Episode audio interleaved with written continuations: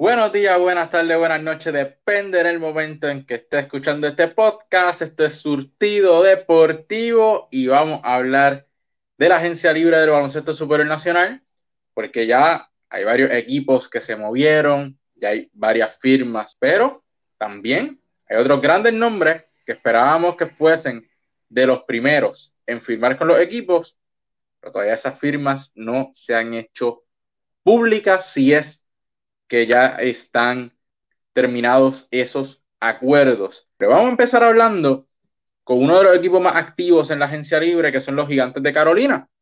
Carolina firma a Alejandro Bimbo Carmona, a José Guitián, a Jonathan García y a Xavier Zambrana. Han firmado a cuatro jugadores en la agencia libre, cuatro veteranos. Jonathan, un armador, veterano de mil campañas en el baloncesto superior nacional. Está próximo a entrar a su temporada número 17 dentro del torneo. La pasada temporada jugó con San Germán y Guayama, con Guayama, que fue donde mejor lució, y el equipo que más lo usó. San Germán realmente no lo usó tanto, no lo usó como debería, mientras que en Guayama tuvo promedio de 8.7 puntos, 3.6 asistencias, 2.2 rebotes, 51% de 2, 42% de 3 puntos y 67% del tiro libre. Un jugador que llega a la fila de los gigantes de Carolina de una buena temporada con los Brujos, haciendo lo que tenía que hacer en Guayama, eh, corriendo bien el juego, siendo un jugador de rol viniendo del banco, lo mismo que va a hacer en Carolina.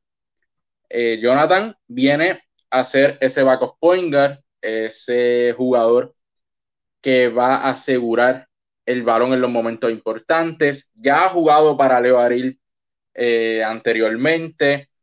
Así que es un jugador que ya conoce este sistema de Carlos González y Leo Aril, sabe lo que necesitan, sabe lo que le van a pedir, se va a ajustar muy bien al rol y va a ser bien importante para esa rotación de los gigantes de Carolina, específicamente en la posición del Mador, donde un secreto que están tratando de convencer a Chava Napier de que venga esta temporada a participar con los gigantes y tener a Jonathan García viniendo del banco siempre va a ser un plus y un salvavidas en esa posición de armador, jugador que reparte bien el juego, sabe encontrar muy bien a sus compañeros, conoce tanto las deficiencias como las fortalezas de sus compañeros y los pone en posiciones más favorables para que ellos sean más efectivos en el juego.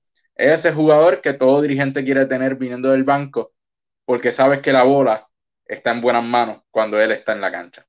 En la otra firma, José Guitián, otro veterano, un jugador de la posición alero delantero, puede jugar de, de, power forward o de delantero, pero no juega mucho en la pintura, eh, más para abrir la cancha, es un muy buen lanzador del área de los tres puntos.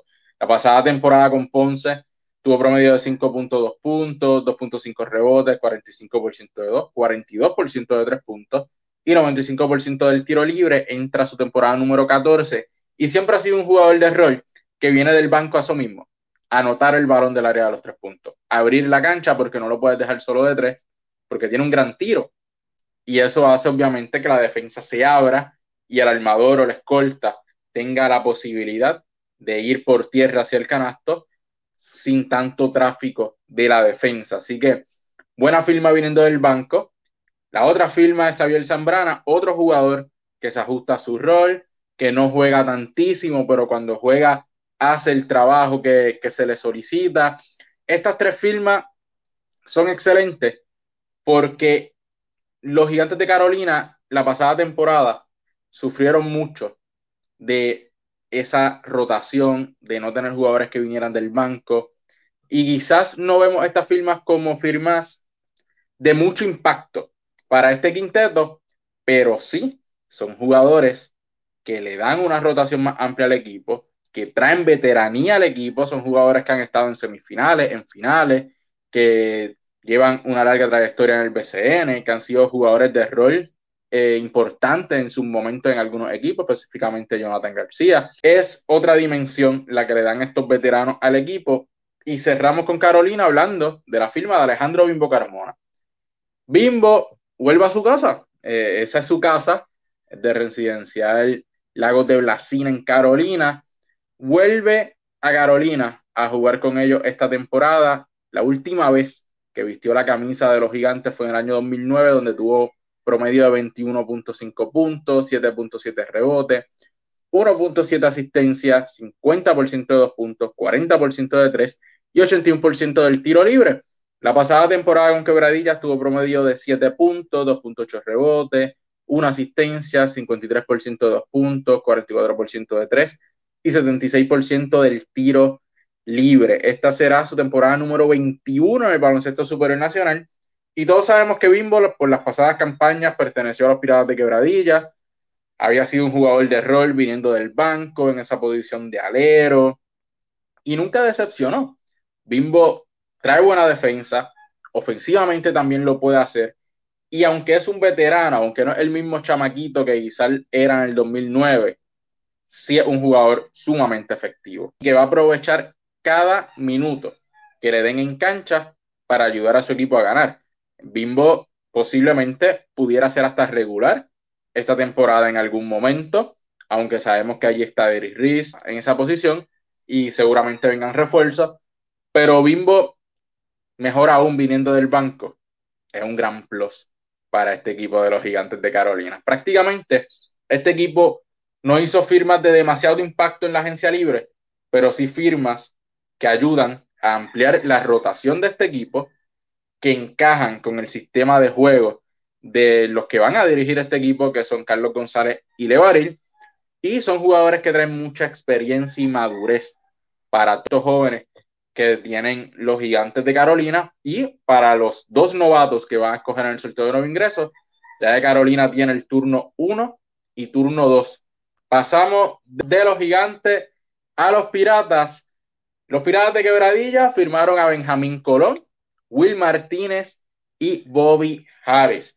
Benjamín Colón la temporada pasada participó con Santurce, San Germán y Ponce, siendo este último, valga la redundancia, su último equipo de la temporada pasada, donde tuvo promedio de 2 puntos, 1.9 de rebotes, 58% de 2 puntos, 50% de 3 puntos y 78% del tiro libre. Esta será su temporada número 12 dentro de nuestra liga. Es un jugador muy bueno para esa rotación de alero delantero, ya que este equipo tiene a Philip Wheeler, pero en esa transacción de Philip Wheeler y Gary Brown perdieron a prácticamente toda su rotación de hombres grandes, Luis Pelaco Hernández y Jorge Bryan Díaz. Ramón Clemente no va a regresar, así que este equipo necesitaba una firma de algún hombre grande estaba Benjamín Colón disponible, un fajón, es un jugador que trae mucha energía al juego viniendo del banco, que va a hacer lo que le pidan, se va a ajustar, como hablábamos de los jugadores que firmó Carolina. Asimismo, Benjamín Colón para los Piratas de Quebradilla. Ese obrero, ese jugador que va a hacer lo que le pidan, se va a ajustar muy bien y va a ayudar al equipo específicamente en esa rotación de hombres grandes. Va a tener muchos minutos y va a tener un rol muy importante porque si Philip Wheeler no llegara a venir esta temporada a jugar con los Piratas, ese puesto le corresponde a Benjamín Colón, así que le aseguran bastante minutos. Si no, como quiera, va a ser esa primera sustitución del banco de los hombres grandes. Will Martínez, quien fue dejado en libertad luego de, ganar eh, este pedido frente a los gigantes de Carolina, yendo a la liga, se le concedió la agencia libre Will Martínez es un excelente escolta, un excelente anotador. La pasada temporada con Carolina tuvo promedio de 16.5 puntos, 1.8 rebotes, 1.2 asistencia, 51, 51% de 2 puntos, 38% de 3 puntos y 83% del tiro libre. En Will, este equipo consigue el tirador que le hacía falta. Hasta el momento, hasta antes de esa firma, los Piratas de Quebradillas no tenían un tirador natural, no tenían un escolta. Con Will Martínez ya tienen su escolta titular, que junto a Gary Brown deben hacer una buena dupla si es que Gary Brown llegase a venir esta temporada. Tanto Gary Brown como Philip Wheeler siempre pues, van a ser jugadores que hay que estar pendientes si juegan o no por sus ofertas en el exterior. Pero por lo menos consiguen a Will Martínez, que es un buen tirador, es un escopetero de lux y era lo que le hacía falta a este equipo. Junto con él también consiguen otro escopetero de Lux, que es Bobby Harris. Este jugador, la pasada campaña en 11 partidos con los indios de Mayagüez, tuvo promedio de 3.3 puntos, 1.5 asistencia, 25% de 2 puntos, 56% de 3 y 100% del tiro libre. Actualmente se encuentra en España, en la LEP Silver, la Liga LEP Silver de España, donde tiene promedio de 12.9 puntos, 4.6 rebotes, 3.9 asistencias, 37% de campo, 26.9% del área de los tres puntos y 78% del tiro libre. Will Martínez estará entrando a su octava temporada y Bobby Harris estará entrando a su tercera temporada. Harris es un jugador que todavía no ha tenido la exposición necesaria en el baloncesto superior nacional. No se le ha dado el tiempo de juego necesario, aunque luce muy bien siempre en el exterior. Aquí en Puerto Rico realmente no sé qué es lo que sucede, que no, no puede terminar campañas o no había sido interesado en el pasado eh, por algún equipo hasta que Mayagüez lo trajo en la pasada campaña. Ahora va a tener la oportunidad porque sería ese primer cambio viniendo del banco de Will Martínez. Así que va a tener un rol importante para los Piratas de Quebradilla, un equipo completamente en reconstrucción y que le hace falta este tipo de piezas jóvenes, veteranos, que puedan ayudar a este equipo a competir durante esta temporada, porque es un equipo que ha sufrido bastante y aunque están tratando de construir alrededor de Gary Brown, Philip Wheeler, siguen siendo esos dos nombres los que van a decidir el futuro de los Piratas de Quebradilla en la siguiente temporada, porque podemos hablar también de Isaiah Piñeiro, es otro jugador que siempre va a ser una incógnita, si viene a jugar, si se va temprano, si llega tarde.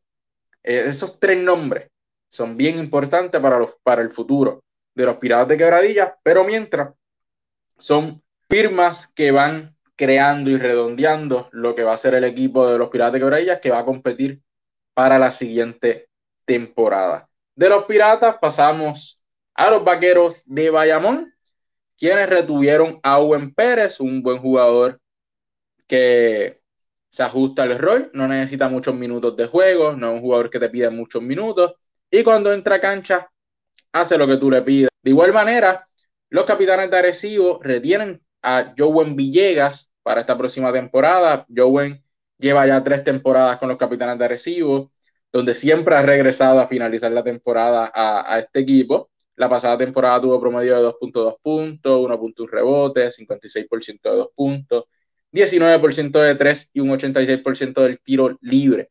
Esta será la temporada número 15 de Joven Villegas en el baloncesto superior nacional, un jugador que siempre es bueno tenerlo, aunque no tiene muchos minutos, por lo menos las últimas dos campañas no ha tenido muchos minutos con los capitanes de Arecibo, pero eh, en un momento dado fue un jugador titular y un jugador estelar en este baloncesto de Puerto Rico. Es un jugador que te puede dar defensa, te puede dar ofensiva, anota muy bien del área de los tres puntos. Si tiene el tiempo de juego, va a lucir bien. No tiene que anotar más de 10, 15 puntos por noche para que este equipo de los capitanes de recibo gane, sino que tenerlo a, él allí le da profundidad a este equipo y una profundidad que todo el mundo quisiera tener, porque como ya dije, Joven Villegas fue un jugador titular en esta liga y uno de los mejores tiradores en su momento. Pasando a los Grises de Humacao, que son el segundo equipo que más activo ha estado en cuanto a agencia libre e incluso a movimientos, estos firman a Jorge Matos, Gaby Berardo y al centro Luis Colón, quienes lo sacan del retiro de básicamente 10 años para que vuelva el baloncesto superior nacional. Un centro de 6-10 que debutó en el baloncesto superior nacional con Guaynabo en el 2010. Su última temporada fue en el 2012 con Bayamón, donde tuvo promedio en tres temporadas tuvo promedio de 1.5 puntos, 2.1 rebote, 38% de dos puntos y 64% del tiro libre. Gaby Velardo y Jorge Matos son las firmas más importantes de los grises. ¿Por qué? Prácticamente ya cuadraron su cuadro regular. Gaby Velardo, un jugador bastante subestimado en nuestro baloncesto, pero un buen anotador. Es un jugador que se va a anotar de todas las áreas de la cancha, un jugador que puede ser consistente en más de 10 puntos por noche, que puede jugar de escolta, que puede jugar de armador. Y Jorge Matos, otro jugador que le hace falta cancha. Yo entendía que los Atléticos de San Germán iban a ir tras él en la agencia libre a firmarlo para la siguiente temporada, luego de adquirirlo en cambio en la pasada. No fue así. Fueron los grises quienes se lo llevaron. Este jugador cuadra eh, esa rotación de armador y escolta para los grises de Humacao. Puede jugar de escolta, puede jugar de armador también. Así que ya ahí tienes dos jugadores que junto a Joseph Soto cuadraste lo que es la posición de armador y escolta. Jorge Matos y Gallo Velardo, las firmas más importantes de los grises de Humacao en esta agencia libre, los van a ayudar muchísimo, pero de que muchísimo. Esta temporada yo creo que con estas firmas, especialmente la de Jorge Matos y la de Gallo Velardo, mejoran un montón de lo que fue el equipo de la pasada temporada y van a ganar más juegos de lo que ganaron la pasada temporada. Y hablando de este mismo equipo de Humacao, hizo un cambio que hasta el día de hoy realmente no entiendo, y es que enviaron a Jonathan Ocasio a los Mets de Coinabo por un turno de segunda ronda del sorteo de nuevo ingreso 2023. Recordemos que Ocasio viene de su mejor temporada en el BCN, promediando 13.5 puntos, 4.6 rebotes, 3 asistencias, 47% de 2 puntos, 26% de 3 puntos y 70% del tiro libre. Esta sería su sexta temporada en el baloncesto superior nacional y se perfilaba que este era prácticamente el jugador franquicia de los Grises de Macao. Era ese jugador nativo a quien ellos habían depositado la confianza, joven, que iba a ayudar a este equipo. Pues no, terminaron cambiándolo. No me hace mucho sentido la movida realmente porque yo creo que Jonathan Ocasio hubiese ayudado mucho a la profundidad de este equipo de los Grises de Macao de cara a la siguiente temporada. Pero, por otra parte, los Mets de Guaynabo entonces se refuerzan bastante. Era uno de los equipos que más le hacía falta jugadores que pudieran ayudarles Ahora con Jonathan Ocasio y Ronaldo Bachman tienen dos jugadores para esa rotación de hombres grandes, junto al refuerzo que traigan. También firmaron a Tyler Polo, que es otro jugador alero delantero que cae en esa misma rotación que le hacía falta. Están bien finitos en lo que es la zona de la pintura. Tienen a Kevin Jones. Yo creo que esta movida de traer a Jonathan Ocasio y firmar a Tyler Polo le viene muy bien a un equipo de los Mets de Guaynabo que necesitan jugadores de rol y jugadores que vengan del banco porque esa fue su debilidad y su deficiencia. Ellos solamente jugaban con 6, 7 jugadores. Necesitan tener una rotación más larga de 8 a 9 jugadores que puedan aportar, que tú puedas sacar 5 por 5 y tengas la posibilidad de mantener el juego y que no se te caiga. Y tras una lesión o algo que suceda, pues poder tener material que pueda hacer el trabajo porque la pasada temporada cuando había una lesión de algún jugador, sufrían muchísimo y se tenían que cargar en minutos los demás jugadores titulares. Así que muy buena movida también de los Mets de. Como dije con los Gigantes de Carolina, quizás no son grandes nombres, pero son jugadores que van a ayudar en la rotación y que ayudan muchísimo a que no se carguen en minutos los jugadores estelares, que en el caso de Ronaldo Balkman sabemos que es un jugador veterano, que tú lo necesitas saludable para lo que serían las series de postemporada. Por Santurce, estos retuvieron a el delantero Ángel Álamo hasta la temporada 2023. La pasada campaña Álamo jugó con Carolina y con Santurce. Con Santurce tuvo promedio de 7.8 puntos, 2.3 rebotes, 58% de 2 puntos, 40% de 3 y 100% del tiro libre en 6 partidos jugados, mi gente. En 6 partidos jugados. Estos fueron los promedios de Ángel Junito Álamo. Esta será la temporada número 15 de este jugador. Y los cangrejeros de Santurce hicieron lo que tienen que hacer. Este es un jugador que tú no necesitas en esa rotación de hombres grandes.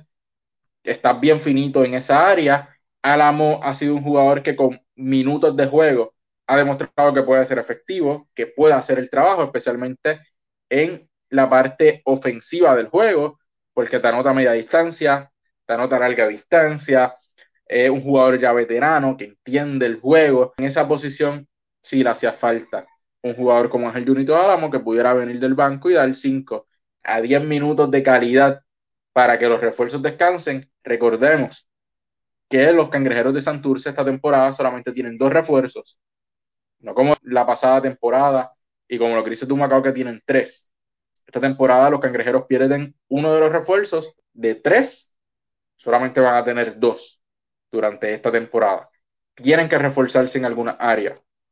Lo hicieron con el cambio para traer a Jan Clavel, ahora lo hacen reteniendo a Ángel Junito Álamo hasta la temporada 2023. Un jugador que le puede dar bastante a este equipo de los cangrejeros de Santurce. Pasando a lo que son entonces los nombres que no han firmado, nombres importantes que no han firmado. Ángel Matías, todavía no se sabe a qué equipo irá, todavía no ha firmado, aunque existen muchos rumores de que los cangrejeros de Santurce y los grises de Macao son los favoritos, todavía no ha pasado nada. Ramón Clemente, otro que se esperaba que firmara rápido en la agencia libre con los cangrejeros de Santurce, tampoco ha firmado. No ha pasado absolutamente nada eh, con Ramón Clemente. Otros nombres que se rumoran, el de Ricardo Ricky Sánchez, eh, está por allí William Orozco, que todavía no ha firmado tampoco. Marcus Barham. Marcus Barham, que se añadió a lo que es la lista de agencia libre, un escolta que puede ayudar a cualquier equipo, Guaynabo, Carolina, San Germán, Mayagüez, son cuatro equipos que deberían estar en la búsqueda de los servicios de este jugador porque es un gran tirador de tres puntos y viniendo del banco puede ser una buena pieza para cualquier equipo. Marcel Soberberg, Jeffrey Burgos, Javi González, otro que se esperaba que firmara, y en el caso de él era con los vaqueros de Bayamón, rapidito cuando se anunciara la agencia libre. Eso no ha pasado. Volverá Javi entonces a los capitanes, terminará firmando como quiera con los vaqueros y simplemente no lo han hecho oficial. Hay que estar bien pendiente a esas firmas de esos grandes nombres que faltan. Otros jugadores que pueden ayudar, Alvin Cruz, todavía está en la agencia libre, Ángel Puy García, Javari Yosia, como ya mencioné, Jeffrey Bulgo, Rachan Suárez. Son los jugadores que podrían ayudar en la agencia libre. Fuera de esto, hay muchos otros eh, jugadores, específicamente jugadores jóvenes. Hay todavía cerca de 40 jugadores en la agencia libre, incluyendo los nombres grandes que faltan por firmar. Así que vamos a estar pendiente a ver qué sucede con las firmas que faltan durante esta semana. Al día de hoy, esos son los jugadores que ya firmaron en el momento en que estamos grabando este video. Repetimos, Carolina, Alejandro Bimbo Carmona, José Guitián, Jonathan García y Xavier Zambrana, Quebradillas, Benjamín Colón, Will Martínez y Bobby Harris, Bayamón, Owen Pérez, Arecibo, Joven Villegas, Humacao, Jorge Matos, Gallo Gerardo y Luis Colón.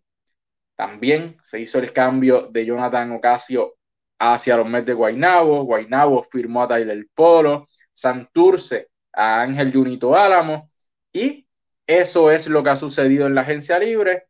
Faltan todavía por firmar Ángel Matías, Javi González, Ramón Clemente, Marcus Barham, Rachan Suárez, William Orozco, Javari Yosia, Ricky Sánchez, Jeffrey Burgos y Alvin Cruz. Esos son los únicos nombres que podrían ayudar a los equipos que quedan en esta agencia libre. Los equipos que mencioné buscaron jugadores de rol que pudieran ayudar en la rotación.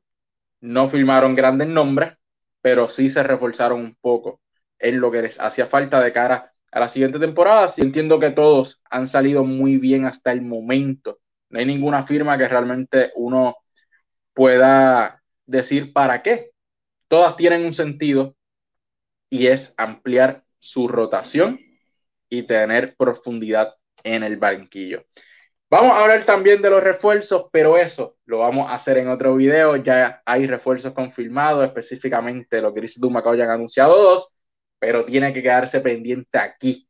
A Surtido Deportivo, recuerde seguirnos en todas nuestras páginas, Facebook, Anchor Radio, Spotify, Instagram y aquí por YouTube como Surtido Deportivo. Recuerden también todos los sábados de 6 a 6 y media de la tarde el resumen semanal del deporte en Puerto Rico por Radio Sol 1090 AM, si es del área oeste, Cabo Rojo, Laja, Sabana Grande, San Germán. Puedes sintonizarnos todos los sábados a esa hora con el resumen deportivo, con lo más importante del deporte nacional en esa semana. Esto fue Surtido Deportivo. Nos vemos en la próxima.